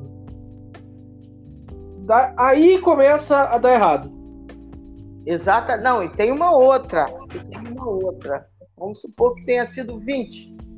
20. Sim. 20 milhões de euros. Aí tu preencha a única grande lacuna do elenco do Palmeiras. Daí a questão vai dar 20 milhões Você de euros. Tem reserva. Porque ao mesmo tempo que a gente tem o luxo de ter Gabriel e Pedro, a gente não tem mais ninguém. Sim. Né? Deve assim, precisar contratar. Vai precisar aí, contratar. Aí que está o perigo. E, pois é. E qual o centroavante que a torcida toleraria o Flamengo contratar vendo o Pedro no Palmeiras? Então não existe essa historinha. Ah, que o, o Pedro deu sinal verde. Então é uma história toda muito esquisita que eu não consigo, né? É, Mas acho que não foi o Pedro, foi o empresário deles, se eu não me engano. Ah, bom, mas o, o, empresário certamente. Eu acho que foi, eu acho que foi assim. O Palmeiras chegou pro empresário, primeiro já foi errado, chegaram primeiro pro empresário. Ah, eles foram. Eu não vi a matéria toda, não. Eu só participei de uma discussão rápida no grupo de zap. O empresário Eles... escutou Eles... o Palmeiras. Escutou o Palmeiras e falou: tá bom, fala com o Flamengo. Daí o Palmeiras, Daí o Palmeiras falou com o Flamengo e o Flamengo recusou. Foi isso que já, aconteceu. Já muda um pouco a história. Já muda Sim. um pouco a história. Né? Foi, é isso. Foi o empresário então, falou: fala é com o Flamengo. Se for verdade, é um aliciamento direto do Palmeiras no Pedro. Que é isso. Sim. Né? Vamos tumultuar um pouquinho. Ou uma tentativa, né? Porque eles sabem que o Flamengo não vai vender o Pedro por 20 milhões de euros. É, eles... 20 milhões de euros. Isso eu colocando no máximo que eu li. Pode, Flamengo... isso, também pode ser estratégia para criar. É, para dar resposta para a torcida. Sim. Né? aí fica bonitinho. Aí, pô, isso é sensacional para os programas de TV. Não existe. Sim. O que existe é que o Flamengo perdeu dois anos com treinadores medíocres. Que não sabiam que como colocar o Pedro. Esse desafio. E eu acho que o Paulo Souza, ele é o primeiro que está tendo a coragem, lógico que não será de dois dias, de, de, de cinco, seis, sete jogos que isso vai acontecer, porque de fato é um encaixe que muda, é, que, que precisa de um, um, um encaixe de todo o time, não é encaixar só os dois. Eu achei que ontem foi lindo os dois juntos. Lindo. Também. Inclusive, o Pedro pode ficar mais na área com esse encaixe que foi dado ontem. Uma e. Ele não precisa sair tanto, não. Fica por Uma ali, das minhas dele. ideias de, de, de, uma possível escalação seria com o Gabriel, Pedro e Bruno Henrique. Sim. O Arrascaeta, e o Arrascaeta mais como volante. Isso. Eu acho que a tendência para vários jogos. Porque vamos combinar. Pode ser assim. Vamos combinar, amigo quantos jogos que o Flamengo, vamos supor, o Flamengo tem 70, fez 75 jogos na temporada passada, né? Para os 16, né, do, né, do, então dá uns 60, 59, 60, indo lá na frente, em todas as competições. 60 jogos. Desses 60 jogos, eu estou tirando o Carioca, são mais ou menos 16 datas, ou algo assim. Desses 60 jogos, o Flamengo vai jogar com pelo menos metade desses times, metade desses times, de nível bem inferior ao Flamengo, mas tipo Sim. bem inferior mesmo. Não. E com um time azeitadinho, você não pode pensar, por exemplo, em volantes, pra, só para o pessoal situar né, na mente. Dois volantes com características como, por exemplo, de João Gomes e Arrascaeta, Sim. Eu tentaria fazer isso. Pelo menos uma vez. Pois é. E aí, é... eu, eu conversei com o Rui Malheiro e ele falou isso. Não, é, é possível sim. Só que a torcida torceu logo o nariz na ah, que arrascaeta de volante. Mas pensando naquele volante na palavra de volante como se fosse o cara que ele trabalha para construir e depois, se der, ele trabalha para destruir e se der, trabalha para construir. E o Arrascaeta, uma outra coisa, o, o Arrascaeta ele tem um potencial de desarmes. Ele tem, tem ele tem uma noção, ele tem uma noção. Tem. Isso até ajuda ele na parte ofensiva, porque ele consegue fazer uma pressão alta. Tem. Ah, então, assim, em uma parte boa dos jogos, o, o Paulo Souza ainda não testou isso. Mas ainda Sim. também não testou porque o próprio Arrascaeta também ficou 10 dias afastado dos nossos treinamentos. 10 ou 12 Sim. dias em função da seleção do Uruguai. Agora que ele está começando a ter um nível físico um pouco melhor. Ontem ele já foi melhor do que foi Ontem, ontem o Rascaeta foi muito bem. Muito bem, mas eu digo assim, até do aspecto físico mesmo. Porque Sim. ele com o físico bom, ele com a cabeça boa, ele, porra, pra mim é um grande craque do time, pra mim. É o, o Arrascaeta. Então, assim, é, quando ele tiver um estágio físico diferente, ele vai poder jogar jogos, sim, tendo um trio como, como você falou, é, Dona Henrique, Pedro Enfriado, Gabi e Arrascaeta. Um pouco mais atrás, municiando, vai fazendo a sanfonia bonita, fazendo né, um vai bem, ajudando, e um, um João Gomes dominante lá, porque a gente tem três zagueiros. Então, isso em movimento em movimento pode dar um preenchimento de, de espaços no processo de construção e na própria fase defensiva muito interessante para muitos jogos. Só que isso Sim. nunca acontecia com os técnicos anteriores, que só viam isso. Ou joga com o Pedro, ou quando o Gabi está machucado, ou quando o Gabi está na seleção, aí, porra, é como você está falando. Uma hora vai dizer, bom, o Gabriel não vai sair do Flamengo. O Gabriel, né, é um ídolo eterno. O Gabriel é um excelente jogador. Se eu pego o técnico que só vê isso, eu nunca vou ter chance. Aí entra aquilo que você falou. Pode ser Sim. que ano que vem ele pense assim, ah, mas eu acho que o Paulo Souza vai conseguir recuperar Sim, isso. É o que eu falei, né? Eu acho que essa talvez seja a última temporada assim que, que ele aguente ou não, não, não, não melhor não expressão aguente, mas uh, aceite. Até porque ele assinou o contrato quando? Porque um ano foi empréstimo. Ano o Flamengo pass... comprou ele no ano passado. Ano passado. Eu acho então, é o que vem seria a penúltimo, penúltimo ano de contrato. pois é. é. Então a gente já está no segundo ano de contrato dele. Segundo ano só. Sim. Então, é, ele vai começar a pensar nisso no ano que vem, nesse sentido que a gente está conversando. Né? Sim. E por sorte o Flamengo, eu acho que agora tem um técnico que. É, é mas a, agora eu acho que eu acho, acho que ele vai encaixar. Porque. Também Porque a maioria dos times do Paulo teve um centroavante assim. Também com, acho. Com a característica do Pedro. E fisicamente o Pedro também está melhorando, né? Eu já tinha falado Sim. na partida que a torcida criticou muito ele, que foi contra o Madureira, por ele ter perdido gols. Mas eu falo, olha, eu tô vendo um Pedro muito mais bem ágil. melhor, bem mais ágil do que foi no ano passado. Que parecia eu também. Um troço que dava agonia. É como se ele tivesse perdido a capacidade de agilidade dele no ano passado. E esse ano eu estou vendo ele cada vez mais ágil, mais interessante.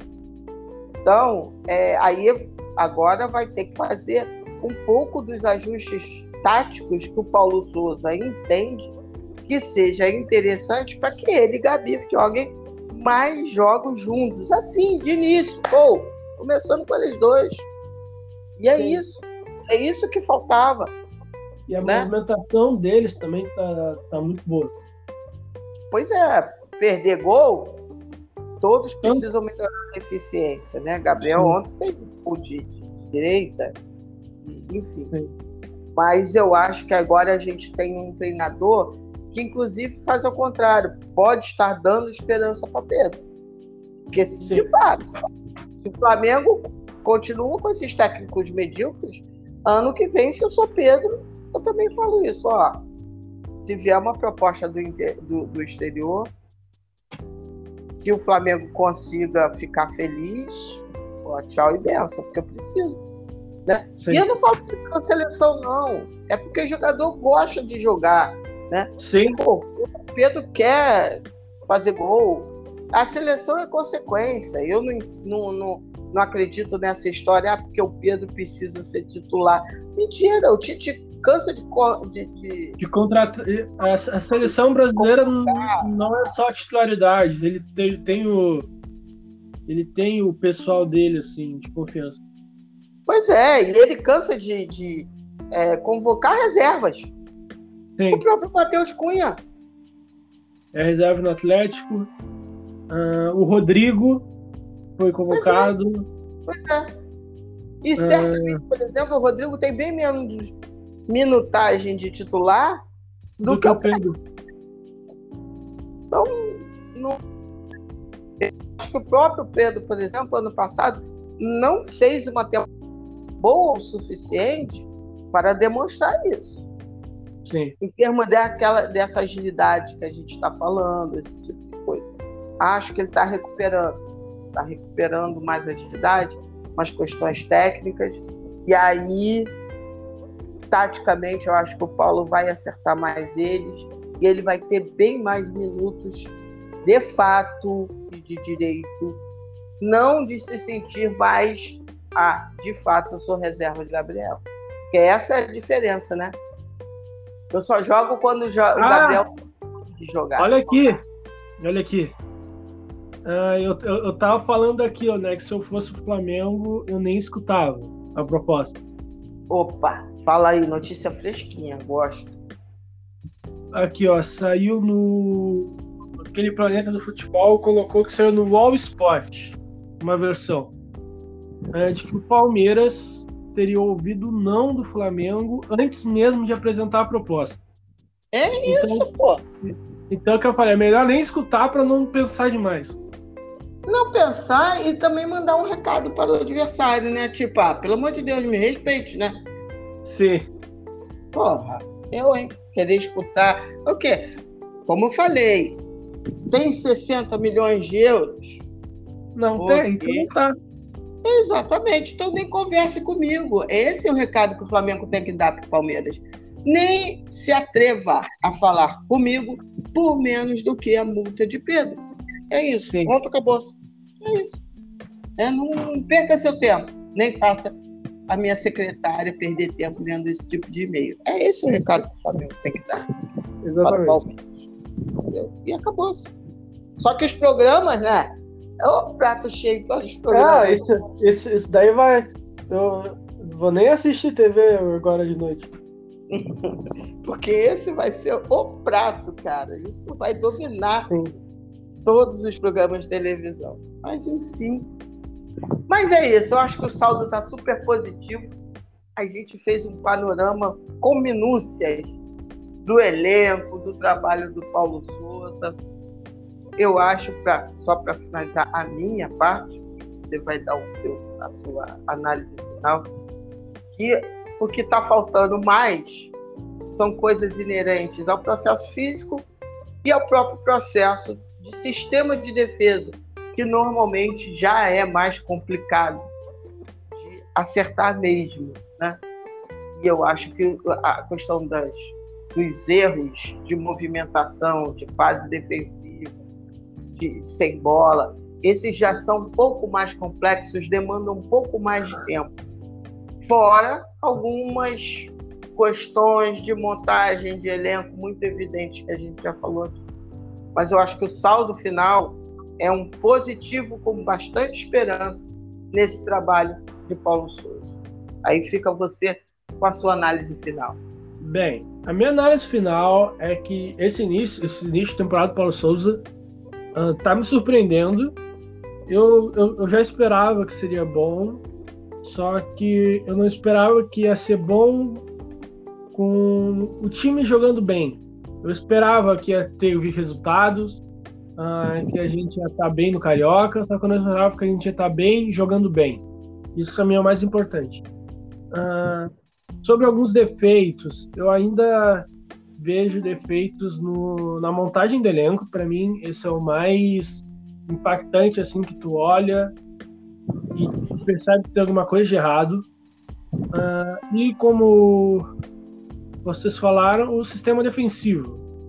Uh, muito também por causa, de novo, que os zagueiros não são muito confiáveis e que para e como todo mundo lemos ou discursos é que eh, montar a zaga é mais difícil, é mais complicado, demanda mais tempo, porque precisa de mais movimentações. Então, mas eu acredito e confio no Paulo Souza de que com o tempo ele vai conseguir arrumar isso. Então, eu acredito que o saldo desse de temporada também é extremamente positivo. Perfeito. E outros podcasts com, com, com o Dataflá acontecerão ao longo da temporada. Pode ter certeza. Desenhar ou esse Flamengo. É porque a gente ainda tem poucos números, por tanto que Sim. a gente quer. Né? Mas com o passar da temporada, a gente vai ter muito mais análises é, interessantes para fazer aqui nessa parceria Dataflá Parangolé. Meu querido, muito obrigado. Saúde e paz para você. Que essa jornada aí seja muito boa e que a gente consiga ter uma temporada do nosso Flamengo de muita qualidade, disputando todos os títulos e levantando taças, né? Sim, obrigado aí pelo espaço, é uma honra estar aqui com vocês. E mas espero aparecer mais vezes aqui para a gente conversar e bater o papo sobre o nosso Flamengo que a gente tanto sofre, mas é bom amar. Então. É bom. Obrigado aí pelo espaço e tamo junto. Beleza, tamo junto. Saudações rubro-negras e eu sempre termino assim. Amém para quem é de amém, saravá para quem é de saravá, aleluia para quem é de aleluia, shalom para quem é de shalom, axé para quem é de, de axé. De minha parte, namastê para geral, paz no mundo. Paz no mundo. Principalmente. Não é só na Ucrânia, inclusive, não. Que todas as guerras um dia possam ser cessadas. As guerras urbanas, as guerras entre nações, as guerras dentro das nações. Paz. Paz no mundo sempre. Se cuidem, hein? Semana que vem tem mais podcast do Parangolé, o Pod Parangolé.